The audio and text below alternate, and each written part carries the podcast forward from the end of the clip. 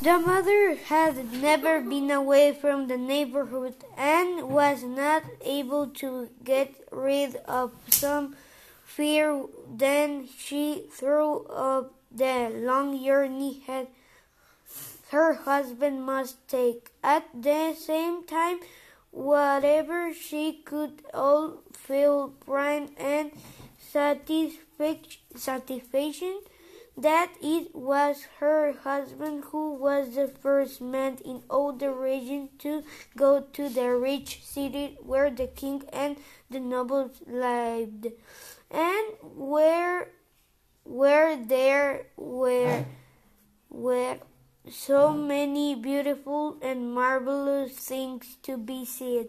At last, where the good wife knew that her husband would return, she dressed her child beautifully and the best clothes he had, and herself in the blue in the blue dress that she knew he liked very much.